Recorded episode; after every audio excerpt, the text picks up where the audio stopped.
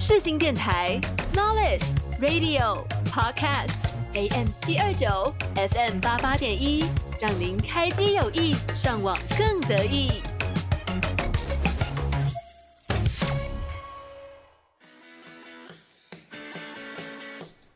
哎、你以后想要做什么啊？我想当歌手，嗯，老师、记者，不然医生、摄影师。我想赚大钱，啊，那时间真的够吗？拜托，我还年轻啦。与优秀的青年对话，揭开各大领域的神秘面纱。欢迎收听。欢迎收听，我还年轻啦！我是 Luna，我是 Randy。那今天来到我们运动主题的第四集喽，没错所以是我们的压轴嘉宾。大来宾啊，！不知道大家对于武术的想象是什么？不知道是那种快意恩仇的武林江湖，还是公园里面在打太极拳的民众们？对，今天邀请到的呢是我们的武术夺金好手，嗯，大家这几年来对于这个名字应该非常的熟悉，那就让我们欢迎今天的来宾孙家宏。耶！Hello，大家好，我是太极选手孙家宏。好紧张哦。对，很紧张。那刚刚，因为我们知道现在嘉宏其实是一个非常厉害的武术好手了，那可以想问一下，那当初是怎么接触到这个武术的呢？呃，小时候其实三岁的时候，因为看李连杰的武侠电影，那其实那一系列就是一直都每天一直一直看，一直看，一直看。对，所以从那个时候就非常有兴趣，就决定说我要练武术。对，但是那么小不会有在，而而且我那时候在台北，就在台北市嘛，所以在那个时候台北市没有什么教小孩子的老师，嗯，所以一直没有没有学。然后到五岁，甚至我跟我妈说我要到森林里面去找高人，因为 电影都这样演的嘛，太多，真的电影太多。电影都这样演的啊、那嗯我就觉得说啊、高人一定在森林里面。你真的有去吗？有啊，去了啊、那台北市森林在哪？大森林公园。对对对，就是去那儿。那去了都是，其实就是很多长辈们嗯是一大清早的，我也是大概五六点就拖着我妈去了，所以呃，大家都会以为说我练武术是因为我妈妈要我去练，但事实不然，是我拖着我妈去，把她挖起来，哎、去找高人了。对，那那可是那时候大家都是在练气功啦，所谓的气功没有真的在教武术的，然后更不用讲说在教呃少儿的武术。嗯，所以我一直是到八岁的时候，才在中正纪念堂偶然遇见一个老师，然后才开始学习传统武术。对嗯，哎，那你小时候会不会对于那种刀啊、剑啊特别感兴趣？对，也是因为看武侠片，所以会对这种武器类的东西，反正能拿算得上是武器的东西，我都特别情有独钟。所以家里的东西会不会被拿起来玩啊？有，就是小小时候趁我妈在睡觉的时候，我就把那个 磨果浆的刀子啊，铁的，就是拿出来，然后那边偷看她有没有在看，然后拿打火机在那边烧烧，然后烧的黑黑的，我就想着要把它烧成那种红红红红的，锻造对，烧黑黑，然后红不了，那没办法，我就开始敲，敲，我要打造自己的这个旷世神兵对，旷世神兵，对对对，哎，那你妈妈那时候起床看到，他没有发现啊。哦，他没有发现，你默默的把他放他回去，一直都没有。发现啊！我到大了，其实我都没跟他讲。妈妈 听到了吗？可是你就一个人把果在那边酱倒玩了哦，对，我就自己在那边玩，然后或者是出去出去在路上啊，就以前常常会有在一个什么景点，就很莫名其妙，嗯因为卖什么那种竹子做或木头做什么金箍棒啊，或者一个青龙偃月刀啊，就莫名其妙，这跟这景点完全不相关的东西，那我看到我就会受不了，我就一定要买。哦，我就看到这种东西，我就会 完全无法无法自理。受不了哎，我家里也超多把的，你们这什么心态啊？哎，那个很酷哎，而且打会玩断，对不对？玩断对很多只，对对，可是这个要怎么玩？就是一个，这就是一个人在那边比来比去而已吧？就是你自己会想象啊，我觉得小男生好像都会有这种特异功能。我打断超多只那个竹剑，一只一百，在那个庙口卖的啊。所以你们就拿拿出来，然后想象自己在武林里面，对，然后在那边打怪吗？还是在做什么事情？就就也没各干嘛。种不知各道就是可以自己玩的然后就在那。边挥，然后自己也不会，那时候也不会打武术，我就在那边挥，然后觉得哇，好像很有画面，然后就自己在那个世界里面。观众你能懂吗？我 我无法哎、就你们家的弟弟没有那个很多只打断的剑，可是像你刚刚说的，就是小从小时候喜欢武术，那到什么时候才开始说，哎、我想要走武术选手这一条路？呃，我从八岁开始练传统武术，嗯那呃。这边也可以先科跟观众们科普一下，所谓传统武术跟我现在在打的叫竞赛武术是不太一样的。第一个就是传统武术，这是跟所谓的门派传统的门派会有很大的关联，包含它承载它的文化、它的套路，基本上是固定的。那然后也不会有所谓的难度动作，对，然后呃，像我现在打的竞赛武术的话，它就有它的硬硬的规则。第一个，它有难度，然后它有规定的动作，然后再来就是你的套路，我们叫自选套路。嗯，所谓自选，就是你必须自行的编排。哦，可以创新的嘛？对你全套都要自行去编排，然后再加上太极的话是需要有配乐，那这些事情在传统的武术里面，甚至是传统的比赛里面是绝对不会出现的。对，那我从八岁开始练，那时候都在比所谓的传统武术，那一直比到比到大约十四岁、十五岁的时候，也就是差不多要升高中的时候，嗯，那时候也是面临说升学的问题，然后自己也刚好就会觉得说，这些传统武术都已经比这么多年了，我想要突破自我，然后想要知道自己可不可以，呃，有那个能力。当然，心目中就是一直有个向往，我要拿世界冠军。对，所以就是正式转为说我要练竞赛，竞赛我以为他说他要去森林里面找那个高人 要成为武林高手是不是？去都十五。岁了，还想成为武林高手？后来不到在练传统那个过程，后来没有到森林里面去找高人了，但是去到山上，什么到各个江湖里面去找，因为那时候国中就有到中国大陆去去找很多的老师，嗯，包含到这个安徽的山上帮人家帮和尚盖庙。扛着石头，对，扛着石头从半山腰一路那个很陡的阶梯，就扛着米啊，扛着扛扛着物资啊，扛着石头啊上去要盖庙啊。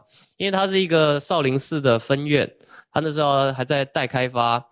那半山腰的这个庙已经差不多了，可是山顶的那个要翻修，所以我们就每天要上去跟着一群小武僧搬着东西上去。这个是武术必须练的其中一个动作吗？还是也不是，呃，传统武术很多东西就是你不能，它叫练功，你不能说它叫训练。训练的话，其实很多东西是要数据化，数字非常清楚。嗯对，然后你的值跟量都是拿捏的死死的。可是，在传统武术的时候，练功其实是一种生活形态。你可能我在我我在扛东西，或者我我在我在爬楼梯帮忙盖盖房子的时候，本身就是一种练功。那真正在练拳的时候，呃，那也那也是另外一种练功的方式。嗯那只是说你把练拳跟练功融合起来。那我觉得说这就跟竞赛武术会有很大的不同。对。那你是什么时候？从就是在这样子拜师学艺的过程中，然后开始意识到自己可以安定下来了，找到自己的方向了？嗯，因为听起来你好像一路上去很多地方嘛，然嗯后拜过很多不同的，学过很多不同的东西，对啊。对，那你到什么时候开始才决定说，嗯，那我接下来就是安定下来了，我要开始往竞赛的路向呃方向发展？嗯，第一个啦，就是会走上竞赛，我觉得这是一定会发生的事情，因为我从小到大就非常的好胜，无论就是玩什么游戏，我就是一定要赢，就是一定要赢，没赢就是会很不爽的那种。对，所以我觉得传统比赛达到一个一个一个阶段之后，一定会往所谓的专业竞赛选手去发展。嗯，对，那只是说什么时间点时间时间点开启。对，那呃，刚好是因为要升高中嘛，升高中，嗯所以从那个时候我就决定说自己一个人待在呃中国的省队里面，各个省队还不是单一一个队，所以那个时候就是比较辛苦，我会有点叫有点颠沛流离就听起来你好像真的是很是很像那个武武林高手嘛，带着一支一柄剑，然后就到处流浪这样子。对对对对对对对，所以你等于是后来到了呃十五岁，然后你要读高中了，然后你才开始决定转往竞技的对武术上。那对于你来讲，当你转到竞技武术这件事情，对你来讲有没有什么困难的地方？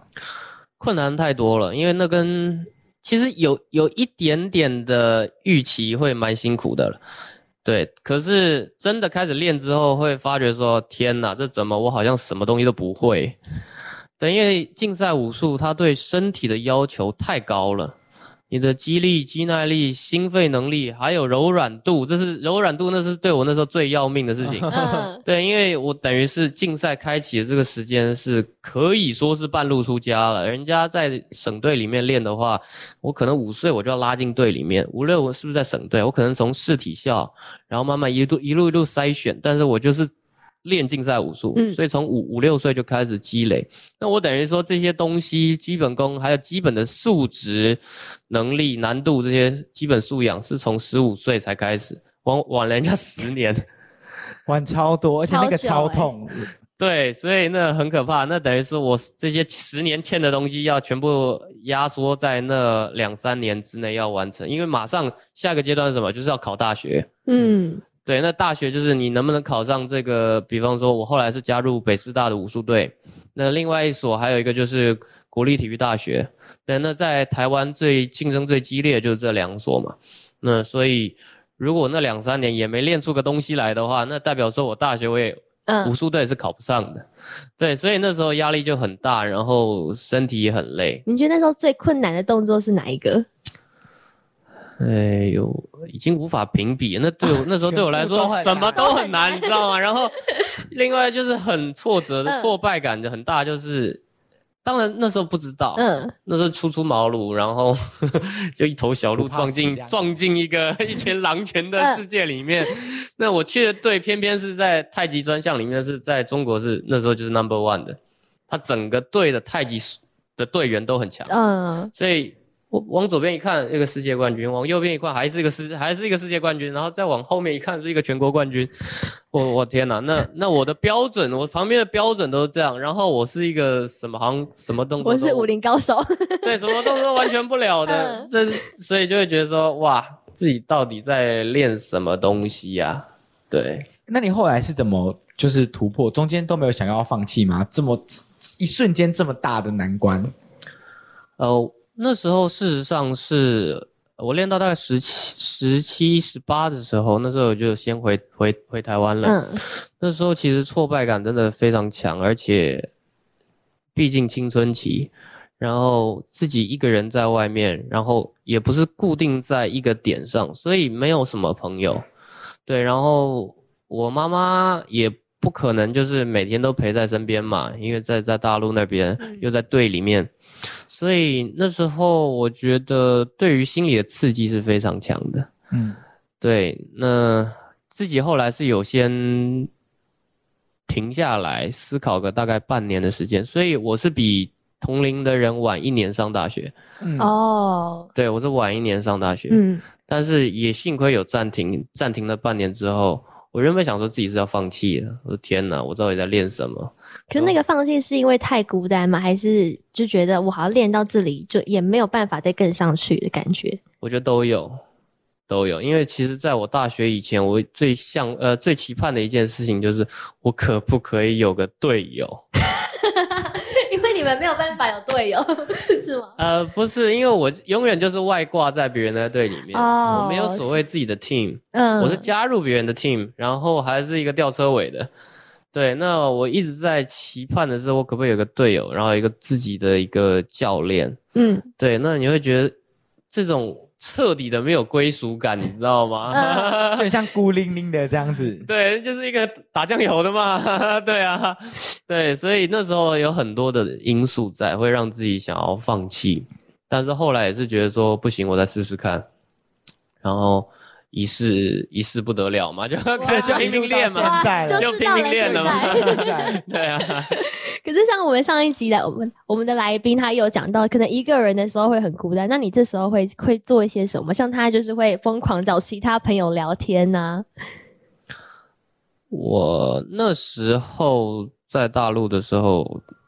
基本上也没没办法找什么人聊天，顶多就跟队员偶尔聊聊，就是这样。可是你一个时一在一个同一个地方时间没办法待得太长，嗯。然后当然也是个性啦，我不是那种真的是很自来自来熟那种社牛，我不是那种，所以能聊的东西不多，所以每天就是这样一个人，一个人晃来晃去，哇，就真的就是训练场完就回到自己的住所，就是一个人吃饭，然后睡睡觉。无法想象哎，我你是 E 人吧？你没有办法，我是 I，哦你是 I 人我是 I 人。哇，对啊，就是这样子那。其实你也习惯了，对不对？嗯那个时候对那个时候的你来讲，那是一种不得不，就是不是一种。习惯，我永远没有习惯。如果习惯的话，我回来不会说这么想要放弃。对，可是反而就是后来升到大学之后，我很清楚，因为经过一些沉淀之后，嗯我清楚自己要什么。然后就是我把目目标就是锁定在我就是要打亚运会，因为嗯武术是、呃亚运会是武术的最高级赛事，目前奥运还没有进嘛。嗯、所以我就是说我一定要打亚运会。然后我要拿世界冠军，我要拿亚洲冠军，我的目标就是放在这儿。那为此，我去自己去做计划，我要怎么去安排我在大学的时间。所以，我到大学基本上也是一个人，但是很高兴是我有自己的一个 team，了我有校队了，我终于有我的教练了，有教练了，对，有所以队友了有一部分的东西是是是安下来了嘛，嗯也安下来了。然后也是在台湾，家人就在在台北嘛，所以家人都在。呃，当然我自己住校嘛，所以我就是把时间自己时间基本上全部投入在训练里面。嗯，对，所以也没有什么所谓出去同才的游玩的时间、跑趴的时间，基本上都没有。就是像比方说，我们北体练到很晚，练到很晚，有名的晚，就是可以练到晚上三点开始练，练到晚上九点。哇哦，哇，那九点过后呢？九点过后大家都走了之后，我再留下来继续练。你还会自己练？对，因为我觉得有一些，当然现在看会有点过了啦，嗯会有点过，所以造就了后来有一些伤。对，所以他那时候会觉得说，有些东西我自己的课题需要再去完成，嗯因为人家人家比较早早开始练，那可能六七岁就开始练，我不是，我必须赶快补，我还得继续补。嗯，对，所以身体素质啊，或者是有一些难度动作，我就一继续一直跳，一直练啊，或者是跑步啊，就是都已经十一二点了，还看到一个人神经病在 在操场那边跑步，真的跑三千，跑五千。真的是有有有问题耶，不是？因为一般大学生，你可以想象你的生活就是晚上干嘛夜唱嘛，然后也你知道，刚刚刚刚他说要练到九点，然后还会说累了，那就人家是假练。对，然后他说哦是累了吗？要休息了吗？哇，所以你都没有是所谓的大学生的生活吗？呃，我觉得本身加入到体育学校里面，体育大学里面就不会有所谓一般的大学生的生活。哦因，为大家都是带着某种特殊的身份进来，我就是要打比赛的嘛。对，所以我很我搞我我对这件事情搞得非常清楚。再来就是，我不只是要当一个大学运动员，我是要当最顶尖的武术运动员，所以代表说我要做的事情跟我要付出的时间跟精力是不一样的。嗯，嗯，所以我会把自己规划成这样子。对，哎，那我很好奇，就是因为其实大家也知道，那个嘉宏刚刚就说他自己好胜心很强，然后他刚刚也说他想要当顶尖的，嗯这个这个对于呃顶端的追求是从什么时候的你开始的？你会想要你的好胜心是从哪里来的？我从一开始练武术的时候就会有。嗯，对，那时候才刚开始练，我还记得啊，那时候呃八岁开始练嘛，然后才隔三个月吧，就有一场比赛，嗯，就有一场比赛，然后报了四个项目，你才才学三个月，你就已经有四个套路可以打了你自己，自己报报名的吗？吗？当然就想说能报几项报几项啊，然后那时候人很多，人很多，然后呃名次可以取到八，呃取到七名，嗯，取到七名可以上台领奖的。嗯，那当然，我那时候觉得我我就是要当第一名嘛。结果第一次比赛，谁会让你？你怎么可能拿第一名？对啊，谁要给你拿啊然后？小时候又很小一只，同年同龄组里面我是最矮的那个，然 后就第一套上去没有第一名，然后再等分数，我比较前面上场的，呃，第二名也没有了，第三名也没有，我就这样子数，我心就开始这样一直沉，一直沉，沉沉。然后我说好吧，那我问我妈说，问问我老师说，上台是有几个人？就是要他说七个人，他说好，第七名总会有了。吧？然后 OK，比到最后，我心是彻底凉了，第八名，第八名，为什么？他上台不是七个吗？七名，对啊，上台可以领奖七个我拿第八名，第八名哎上不了台啊。然后好好，OK，我马上调整，我还有三套，结果后来四套打完之后，四个第八名 大 家看金牌之后也是会有这样对，我哭死了，哭死了，哭得稀里哗啦，在赛场直接大哭，全部人这这小孩是怎么回事？对，可是隔一场我就呃，隔一场我就去，从那之后传统比赛我没有再拿过第二名。哇，奋发图强了。所以你那个对你来讲也是影响很大，对不对？对我当下那时候是一种心理创伤，那不是一辈子影响，的创伤。那个是痛。没有，现在看不会觉得创伤，就很好笑，因为活该嘛，活该拿第八嘛，活该拿第四个第八名嘛。是，个小毛头，还敢去比赛这样。对啊，却拿第八，那这我觉得也还好，那次的经验，所以我在后面的比赛就是全部都是拿金牌，然后嗯，偶尔啦，很很偶尔有拿过第二名吧。那就是我拿到第二名，回家就把它丢旁边，这样。他已经不在乎。我不会挂着的，我绝对不会让我看到这个银牌这个这个颜色的，对我只要金的。对，哇，所以等于是你从很小就开始好胜心就很强，就想要拿到只只有眼里只有金牌这样子。对对对，哇，这样子很累耶，听起来很累耶。你平常做事有这种心态吗？我没有，你更没有，你更没有吧？没有啊，我们就追求一种舒服。你好意累了啦思？你在他面前讲出这种话，你不会觉得很羞耻吗？追求一种舒服，所以我们才把他请来哦嘛。我们要学习，对不对？对啊，像要拜师哎，。那像你后来，你到现在当呃中华队的选手，然后后来得这么多奖，其实收获到很多的关注嘛。嗯对你来讲，有没有什么样子心态上面的改变啊？嗯，我觉得受到关注这件事情非常开心，因为我知道有些选选手他就是呃，他会有一些些自己的习惯，就是上了场最好家人不要来，或者是不要有太多的掌声，会嗯会乱了自己的节奏。但我比较是那种人来疯型的，就是观众越多或者是呼声越高的时候，我会起鸡皮疙瘩，然后我状态会越好。对，哦我是这种，我是这种这这种类型的选手。呃，那平常的话，平常包含在训练，我一直也会是固定 PO 一些自己训练的影片。嗯那我觉得本身就是在传递一些我对武术的一些向往。我觉得武术是，尤其太极是件很美的事情，就应该平常就该把它分享出来。那我也很高兴有越来越多的人能看到这些事情。可是像我们一般看那种运运动赛事啊，那种可能他们正要拿到金牌，然后可能会有旁边一些观众啊，或者是不是你的，是你对手的观众，他们都在那边一直笑，然后你会你不会很紧张吗？那时候呃，武术的观众哦，呃，跟看 NBA 的那个球迷不太一样，嗯那个有时候很凶悍，那个球迷会虚嘛，会罚球叫啊在那边跟你虚啊，在那边跟你摇手啊。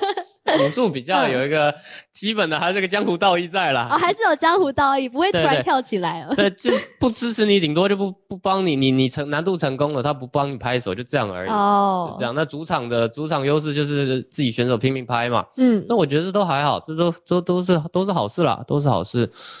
对啊，所以其实是观众这方面是是还好。嗯，对对那你一路走来有没有遇到什么反对你走武术的声音，或者是看不起、觉得走武术没有成就的这样子的负面的评论啊？嗯，其实大家都会有一个说法，包含就是早些时候长辈们有些长辈会会担忧啦，会担忧说。啊，你走体育干嘛呢？是不是？这在台湾走体育很辛苦啊。是啊，然后到底有没有前途啊？尤其你又练武术的，是是武术说白了，在台湾已经不是一个非常热门的运动项目。游泳比较好赚呢、啊，对冠宏，对，隔壁的王冠宏一次全运会可以拿八块金牌。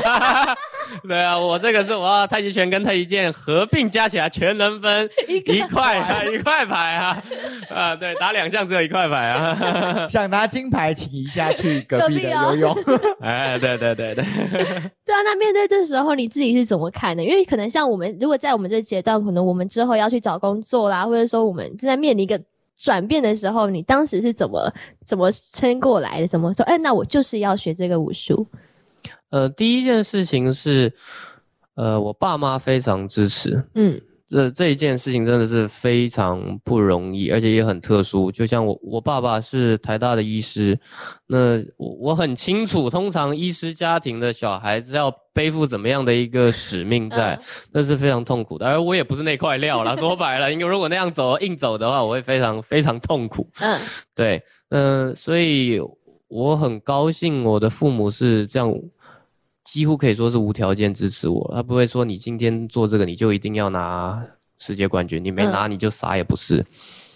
虽然我们大家都很好胜，可是他会，他就是这样子无条件的支持我，而且陪伴我，这是第一个。那第二个是关于自己怎么去看待这件事情哦。其实我觉得很多事情并不是说你看当下，它就能代表说它能带给你什么东西。就就包含比赛吧，人家说你比完赛啊，你获奖了，奖金多，奖金多少？这很现实，每个人都会问我啊。那你真的会告诉他们呃，吗？全运会，而且我们全运会，呃，大家观众可能不知道，全运会任何一个项目都是这样子，每个县市它会获得的奖金是不一样的。哦，台北市是最多的，哦，台北市跟桃园，我记得是这样，台北市跟桃园是最多的。嗯，对，那大家都说，哎呦，台北市的啊，赚多就有一个很诡异的笑脸看着我，拿多少啊？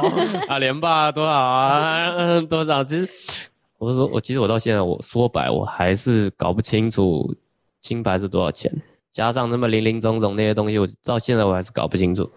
哦，所以钱不是你在管。他只在乎那一面金。哦，对他他只要那个金牌的。我大概知道一个数字就 OK 了，嗯但我不会特别的说，我就是要冲着那个钱去的。我是是因为我我我前进的目标不会是是那个那个奖金，嗯对，当然奖金很重要嘛。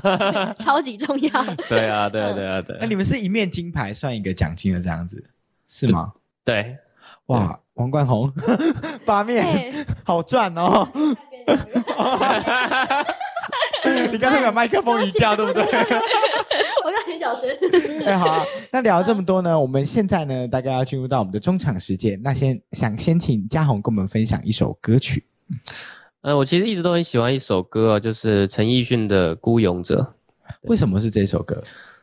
因为一开始只是听那个曲调，我反而觉得还好，然后后来特别去去查一下这首歌为什么这么红，因为看他歌词，我哦哦哦，中到了。有一种帅这样。有一种这个 非常奇妙的相似之处。对，其实“孤勇者”这个词，我觉得就非常适合套在他身上，嗯你不觉得吗？就一路走来，他都是一个人。对，然后很坚持的这样子。好，那就让我们一起来听听看这一首大家应该都耳熟能详的《孤勇者》吧。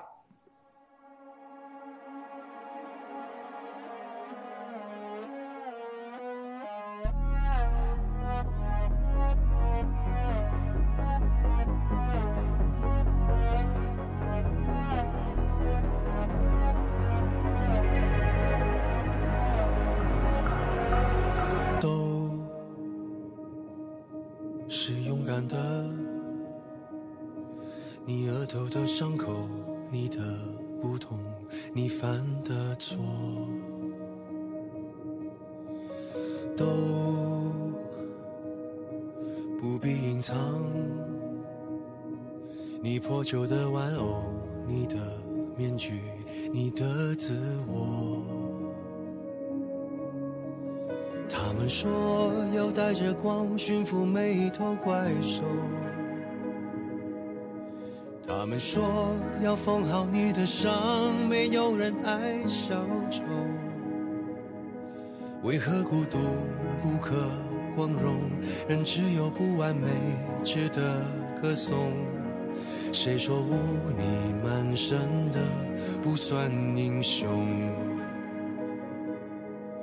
爱你孤身走暗巷，爱你不跪的模样，爱你对峙过绝望，不肯哭一场，爱你破烂的衣裳，却敢堵命运的枪，爱你和我那么像，缺口都一样。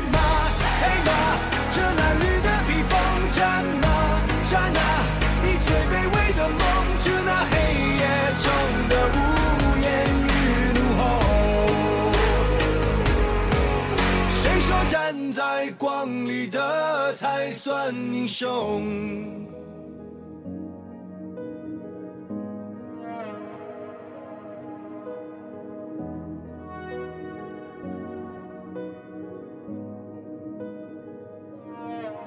他们说要戒了你的狂，就像擦掉了污垢。他们说要顺台阶而上，而代价是低头。那就让我不可乘风，你一样骄傲着那种孤勇。谁说对弈平凡的不算英雄？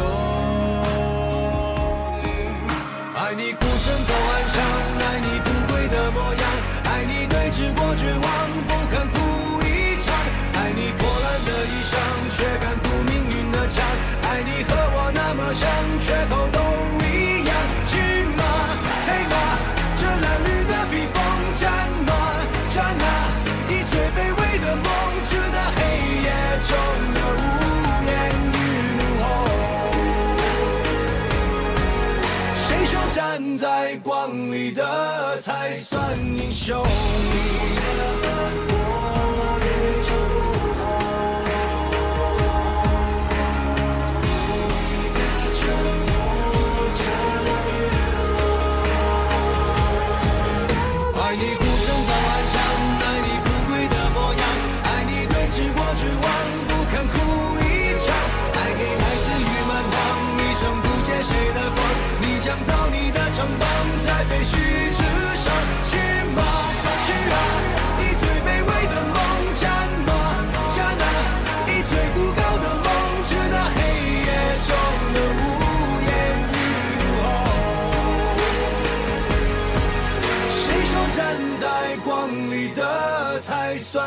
欢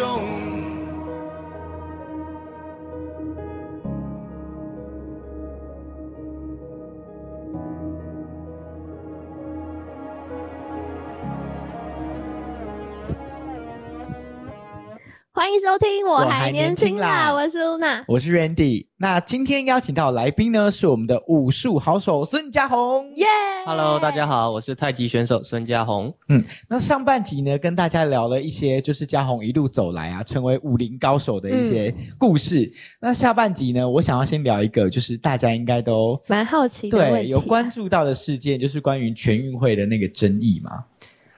对，我觉得你可以先跟大家分享。你要这么单刀直入吗？对，哎，那个那个新闻都报这么大，对不对？我们就单刀直入一点。我我好害怕哦。哎呀，要要切入这这个新闻系的，就是比较血腥的话题了，是不是？又要开始了，好好，好我先我先脱个外套。太热了。听起来是准备大杀四方。Oh my god！哎、在这期间你要不要先表演一下？你平你不是有在练那个 翻滚吗？我已经半年没有练了？等下我就在那边腰就断然后这边有，评审可以帮你 评一下。腰就断掉。好，来吧，麦脑啊，麦脑啊，准备好了我那个都是花拳绣腿那个，好那个，OK，哎，我我我 ready 好了。好，那就来吧，来吧，我们就开始来聊这个一针见血的事情吧。哦，好热哦！好，要从哪里开始？我先聊聊，嗯，我觉得先跟大家分享一下，那时候你是遇到了什么样子的争议？嗯好了，呃，就是基本上，呃，大家对于我们武术比赛的分数可能会不太了解，嗯因为这个比较牵扯到细节的东西。呃，这么说吧，就是，呃，我在国际赛场拿到的分数，跟在这次在台南全运会拿到的分数是整整落差了一分。一分可能对大家来说，一分是啊到底是多还是少？嗯这么说吧，像我这次刚打完的世锦赛，我原本第二套太极剑的成绩是，如果没被扣零点一的分数的话，没被扣一个质量扣分点的话，就是世界冠军。哇！对，因为演练分已经是最全组的最高，而且是落差非常大的。嗯，对，但是我们出现一个扣分点，一个质量的扣分点，至少就扣零点一。零点一好像很少，但是零点一哦，扣完之后，你知道我从第一名分数跑到第几名去吗？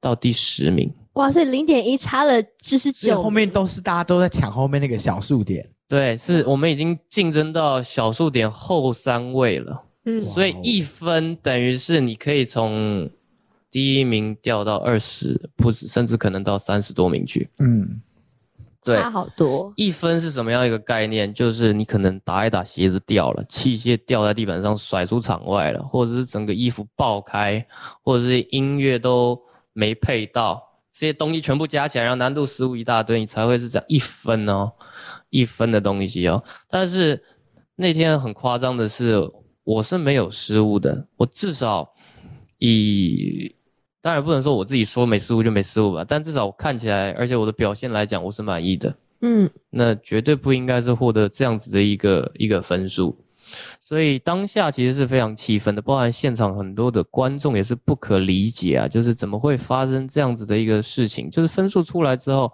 我先是愣了三秒，这是我的分数吗？还是我看错？是他报错还是我看错？大家都 傻眼了。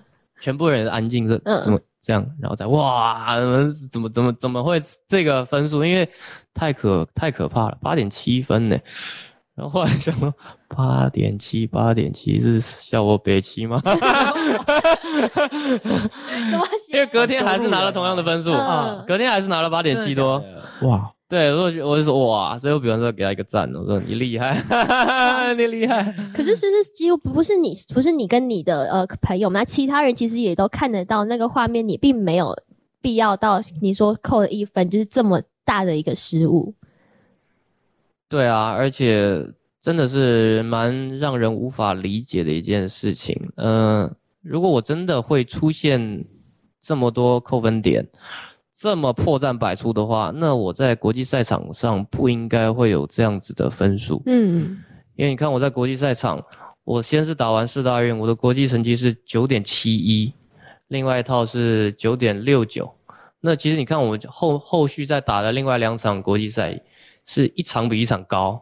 到今呃最近刚打完的，我的演练分是到二点八一，所以如果没扣的话是九点八一，就算被扣了也还有九点七一。嗯，所以怎么会出现八点七？对，所以这这就只能说，呃，在台湾的裁判的认知，然后我不想要去去去太去说什么这个这个公平性的问题，我只能说从选手角度来讲，我看到的是这个认知水平跟在国际赛场的是有一些落差的，而且落差非常大，要不然怎么同一个人在几乎是没有差多少时间的一段时间里面，怎么分数会落差这么大？嗯，，对，那这边也可以先稍微跟观众朋友们科普一下，就是武术套路选手里面有基本三个成分，我们在评分的三个成分。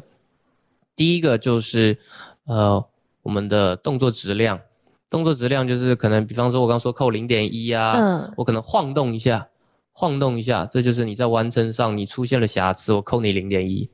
OK，这是动作质量上。然后再来就是第二个就是我们演练水平，演练水平就是相对比较主观一点了。那你在扣分点上是绝尽可能是绝对客观嘛？对，那在演练水平上面，就是比方说，换一个说法，就是像艺术分。对，那演练裁判就是会有五个演练裁判来评判说，啊，我觉得你这个打的比比比较好，或者是前一个比较好，或者怎样的，反正大家会给一个分数出来。那最后一组就是所谓的难度动作，难度动作会有两分。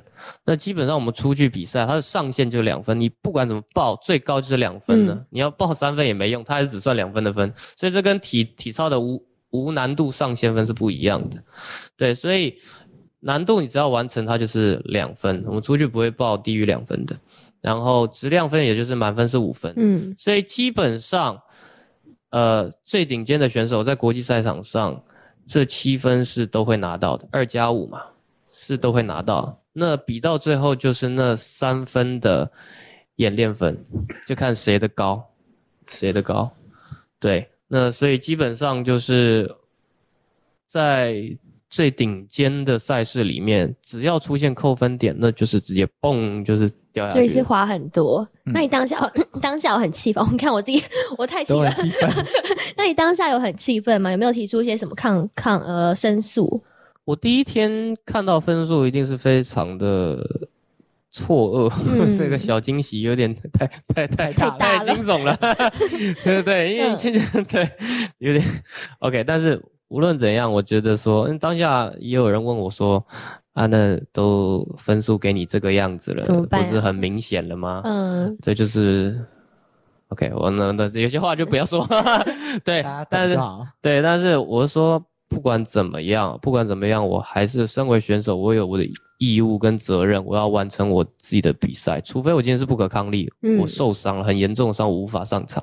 我才会弃权，所以我第二天我还是坚持上场，而且，呃，有看那场比赛的朋友应该会，呃，发现说那场的太极剑的音乐会比较特别一点，因为我觉得我坚持说，我想要在那个比那个场合用那首音乐，对，这是我一个想尝试的作品，所以我说我一定要上场，因为这已经无关乎名次，我想要呈现一个很不错的作品给大家。嗯，就我的表演嘛。对自，己对自己的坚持啦。嗯哎、那我很好奇，就是像你刚刚说的，其实大家最主要在比的都是那个演练分的部分嘛，所以其实难免就是会掺杂一些主观的成分在。嗯嗯那除了这一个呃赛事的争议以外，你从小到大应该有遇过一些其他的这些主观的争议的部分吧？嗯、我觉得只要是主观评判的竞赛项目，都会面临到一些这样子的问题。对，那我们就尽量在这样子的，我觉得因为很多美好的事情也是因为主观的事情才会才会发生。嗯，所以你不能只是说你受益的时候我才说，哎、这个好，没没受益的时候就是一一顿批，不是这样子。所以我是也是尽量去，就是端正自己的状态啦。我们要去尊重赛场，除非赛场真的太夸张，嗯，对，所以我们要据理力争。像全运会发生了，那我就是按照流程去去申诉，嗯，当然最最后申诉未果嘛。OK，但是依照我自己原则，我必须去做这件事情。对，那其他比赛的话，其实就是我们尊重赛场。那我一直以来就是秉持一个原则，我们当选手要有两套标准，一套标准是所谓的赛事的裁判的标准，嗯，因为每一场比赛他的裁判组成未必未必每次都一样，然后他的情势可能也会不太一样。OK，所以赛事有赛事的标准，真的是不可控的。对，这不是我能决定的事情，绝对我也不该去决定这些事情，要不然这就有失赛事的公平性。OK，所以如果他今天没给我成绩，或者是他今天假设他也给我了一个非常好的成绩，whatever，那那不是我能决定的事情。那我能决定的是我自己这套标准的事情，就是我可不可以去完成一个我这个现在这个阶段最好的一个作品。我的标准是要我要设定一个现阶段最好的作品，那我完成的是几趴？还是我真的把它完全，甚至是超出我的预期，那这就很好。嗯，就即便你知道可能会有一些不公平的，呃，或是一些你觉得呃不可控的状态出现，但我还是我每次出去比赛，我就是做好我自己能做的。对，对，那像你刚刚说的，就是你自己可能在一些音乐的设计上，或是在一些动作编排上，有一些自己的想法嘛？嗯，那你平常是怎么样子去做这些东西的创作的？呃，我们比较不会是去做音乐创作啦，因为嗯毕竟我对不是玩音乐的人。嗯那我们当然就是有些音乐是到最后会发现很多选手互相流通，互相流通，甚至就是你会发现发现那种有撞曲的 情况发生，在国际赛场上很常很常会有啦。包含有些人觉得说你的套路不错，他就直接抠了，然后这样子是可以的吗？就是不会违反什么武武武德啊、道德之类的。当然，有些选手会很在意，说你你怎么抠抠我套路啊？嗯可是其实我我一开始一开始我也会有点小惊讶，说哎，都跟我同场比赛，你怎么全抠啊？真的有这种事情发，生了。对啊。然后包含现在比赛场上，哇你发觉很多人的连表演服都是跟我是做基本上是一一模一样的，哇，但是后来我会觉得说，哎，很好啊，就是。代表你有你有实力啊，你有实力，人家才会抠啊，人家不会抠一个很烂的嘛。那我说，哎，哦，这样想想也蛮爽的。看到越多人抠，就代表嗯，哎呦，不错啊，今年的业绩不错啊，越来越多人抠了。继续拿给你们用，给你们用。那你自己是平常在做那些动作的设计的时候，你是怎么样去把它串在一起的？你是演练吗？还是在脑海里面想象？呃，第一个就是因为我是传统练传统出来的，嗯虽然就是以以前会觉得说花了很多时间，甚至以竞赛的选手角度来看，会说你浪费了一堆时间。可是现在反而也因为我是练太极的，太极真的需要花更多时间去磨。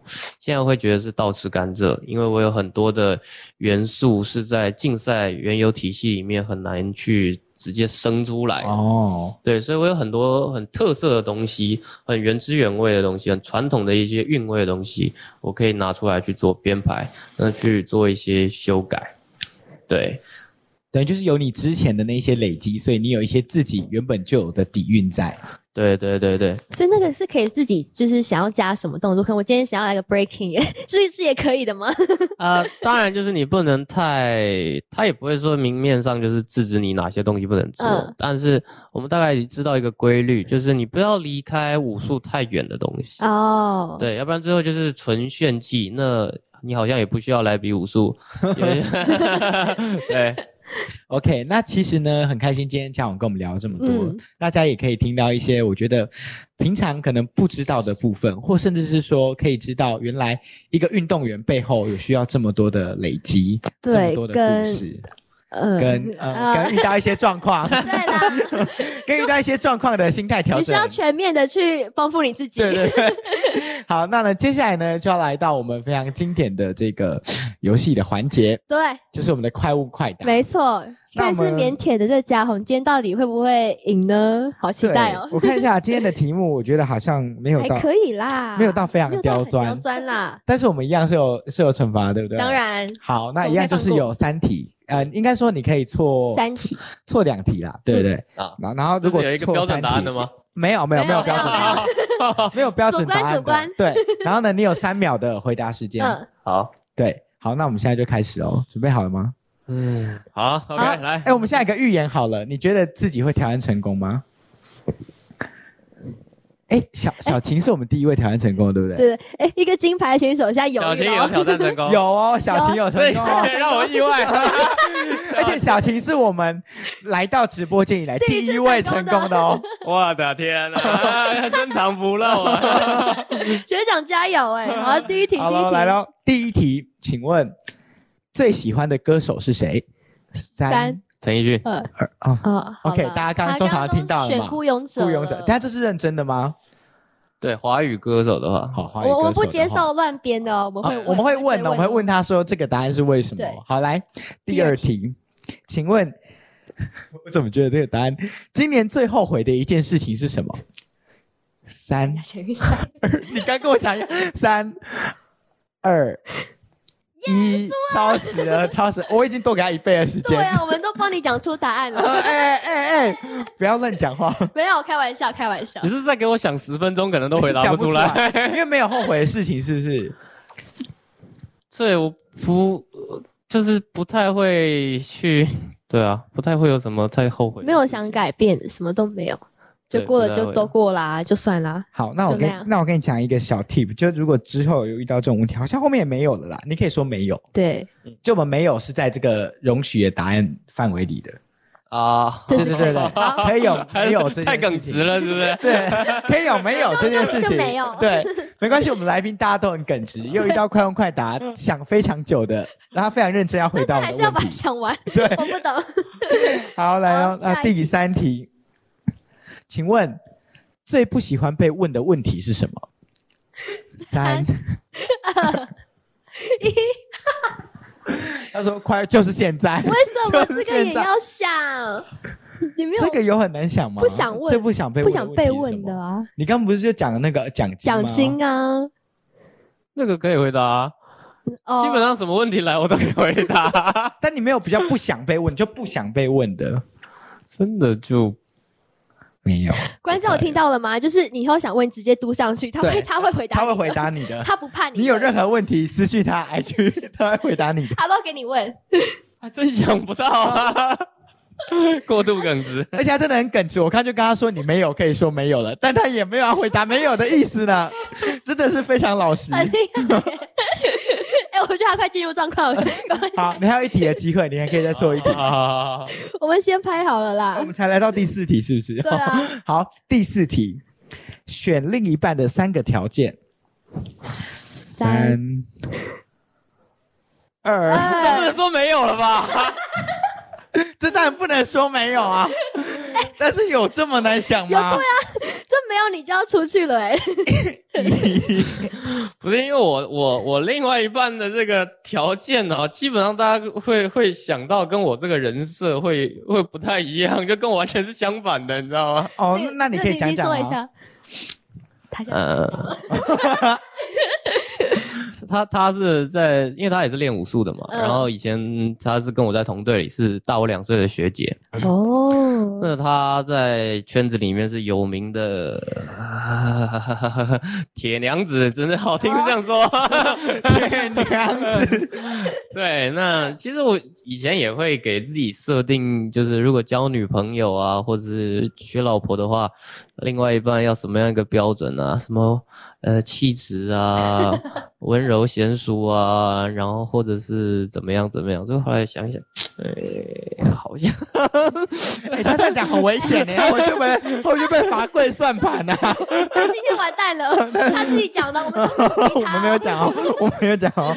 呃，对了，对了，对啦，但 我觉得 最重要的事情就是呃，能彼此支持啊，彼此支持。你不觉得他现在很像很努力的想装正经哦，很努力想要圆回来，没有，这是事实啊，这是因为他，哦你看我我我打比赛打到现在，他还是非常支持。我不能说完全的无条件支持，但是也是几乎了啦。他能做的他他就他能做的他都做了。嗯，对，那我觉得这个以一个太太来讲，真的非常不容易。我在左营哎、然后他在他在台北一个人带小孩子，这非常这非常辛苦。对，真的蛮不简单的啦。好，我们给给他过，没有，我们答案没有过，答案他过超多秒的。对。对我是说对这个这个答案是还不我错的。我们看到他真的很认真的在回答了，好喽，来喽，那这样就是已经失败了嘛？对，没错没关，系，但是我们还是要把问题问完，嗯，还是会数三秒。对，对，第五题，请问最害怕的东西是什么？三蟑螂吧。哦，好好有了，这次总算有答案。好了这个你是怕蟑螂的吗？你是那种看到蟑螂会尖叫哦，尖叫？搞不好他会啊，吗心里是是是会躲开的那种，可是现在没办法，现在就是因为我老婆更怕，所以他必须。所以你必须要成为看到蟑螂就是你可能就是他我在客厅，他在房间或者在厕所，嗯，然后我一听这声音我就说完蛋了，我就自动去门口拿一个拖鞋，但你也害怕，但你必须要去做那件事情。对，没办法，就是以前是这种事情绝对不会轮到我做，但是现在没有，就是只能家里只有我能做了。就做他比较不害怕。对，只有他比较不害怕你知道说到蟑螂，可以跟你分享一个很好笑的事情。哎，现在有时间对不对啊？之前有一次我们在那个在讨论东西，然后这个人就大喊了一声“有蟑螂”，他就从我们的讨论区直接消失。就我们在通话，我们都讨论完了，两个小时过去了，他还没回来。不是啊，我真的在走，我也我也会怕啊，怎样？避难这样的，没有人救我啊，没有人救他，他就自己消失了。避难我们以为他被蟑螂吃了，就我去打蟑螂，就消失了大概一半小时吧。一个多小时没有，一个多小时，我们讨论完了，他仍然是没有回来。他们是真的在讨论事情哦。对，我以前是可以这样闭着这样，他他在那，然后我这样看着他，我们可以对视十分钟。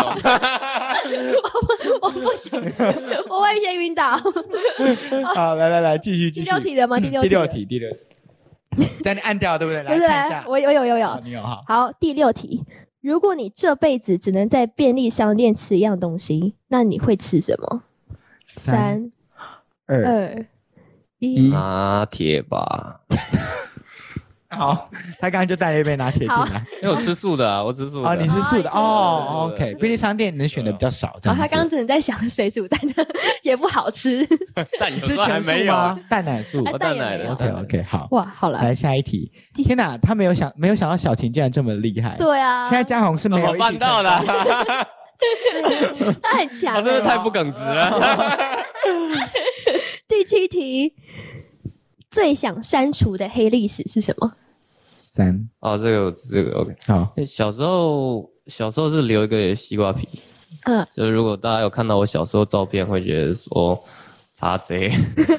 小时候是学那个麒麟麒麟王里面那个塔矢亮，啊那，个大的，是非常平的那个马桶盖。你是因为喜欢他才想留那种那个头？对啊，因为我觉得我小时候不喜欢那个男主角，那个男主角是金藤光嘛，嗯我，觉得他就是个屁孩，然后我觉得塔矢亮超帅，所以我就彻底迷上他那个发型。然后你还去学了他的刘海，对啊，哇！对啊哦那现在媒体当然跟你要以前的照片的时候，我们要去哪里才能？找到那个照片？呃，这次这次那个那个看板人物也有播出一小段，那个小时候在练拳呢，还穿一个桃红色的，哎，没全桃红没有看到，色的我回去要按暂停。我们待会再看一下。对，对，那个那个我现在看有点恐怖，哦哦眼睛没办法停留在那边超过五秒钟。最想删掉，好，这给过，这给过。接下来第八题，这个要加油哦，用三个形容词形容自己。三，我不想数了，太好了，不用数了啦。啊，第一个，第一个，第一好，个，第一，个，嗯这个个性非常的多变吧？你可以这么这么多变多变双子座的嘛。嗯，好，第二个耿直，太耿直了，太耿直了太耿直我了已。经讲两次，可以对？说没有，还是没有要作证了说没有。耿直到答不了几题啊。好，第第三个，第，三个，第三个，嗯，执着。哦，有哦执着有他回答感受得到，嗯，好，来，我们来下一题吧。下一题，下一题。哎，第九题，第九题，听过最喜欢的一句话是什么？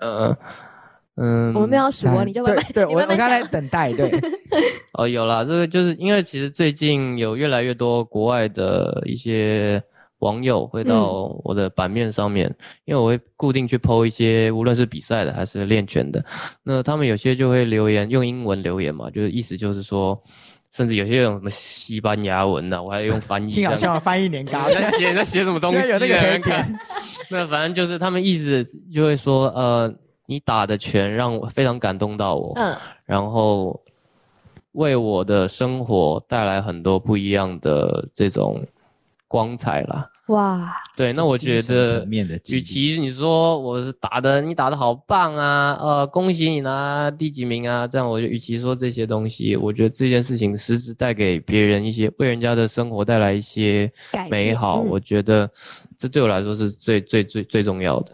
嗯，嗯就是有发挥自己的影响力，造成的一些影响，好感动哦。嗯，希望你听了这故事之后，也能就是对一些课业更上心一点。你今天是怎样？你到底有什么资格说我？到底是谁一直拿生理假在当一半的假在请？我又不开始说。diss 了，互相 diss 了。干嘛？我有权利啊！好了，第十题，第十题，导播在催我们了。第十题，如果不当武术选手，你现在会想当什么？三，这其实也是我现阶段在思考的一个问题哦，嗯因为现在面临就是，呃，我亚运会打完有破一个文嘛，就是说我就是要退役了退，因为那时候连世锦赛资格都没有，那是世锦赛资格是因为后来去争取之后才才获得的，那会提出退役这件事情，其实有很多的因素在，不是因为自己打不动了。或者是技术不行了，这是从国际赛场的表现来看，还有成果上来看，就是很明显不是这样。嗯，而且最重要是自己还想打，所以但回归到国内的这个生态之后，也得再重新思考一下，嗯到底该怎么去做。但无论会不会再以选手身份走下去，我还是会继续的练拳，然后包含我们自己有自己的工作室 S 说气工作室，我们也会继继续的去做一些关于太极的教学、武术的教学。那未必是真的以培育少儿的竞赛，那当然有的话也也也非常非常高兴。嗯那我们最主要的还是在于呃太极的一个文化的一个传递。嗯，OK，就希望他以后可以在这一条路上越走越远。对我觉得可以感受到他的精神跟坚持。那今天呢，就跟大家分享到这里。那大家也要记得关注嘉宏，关注我们。那就跟各位听众以及观众朋友说再见，说拜拜啦，拜拜。拜拜。拜拜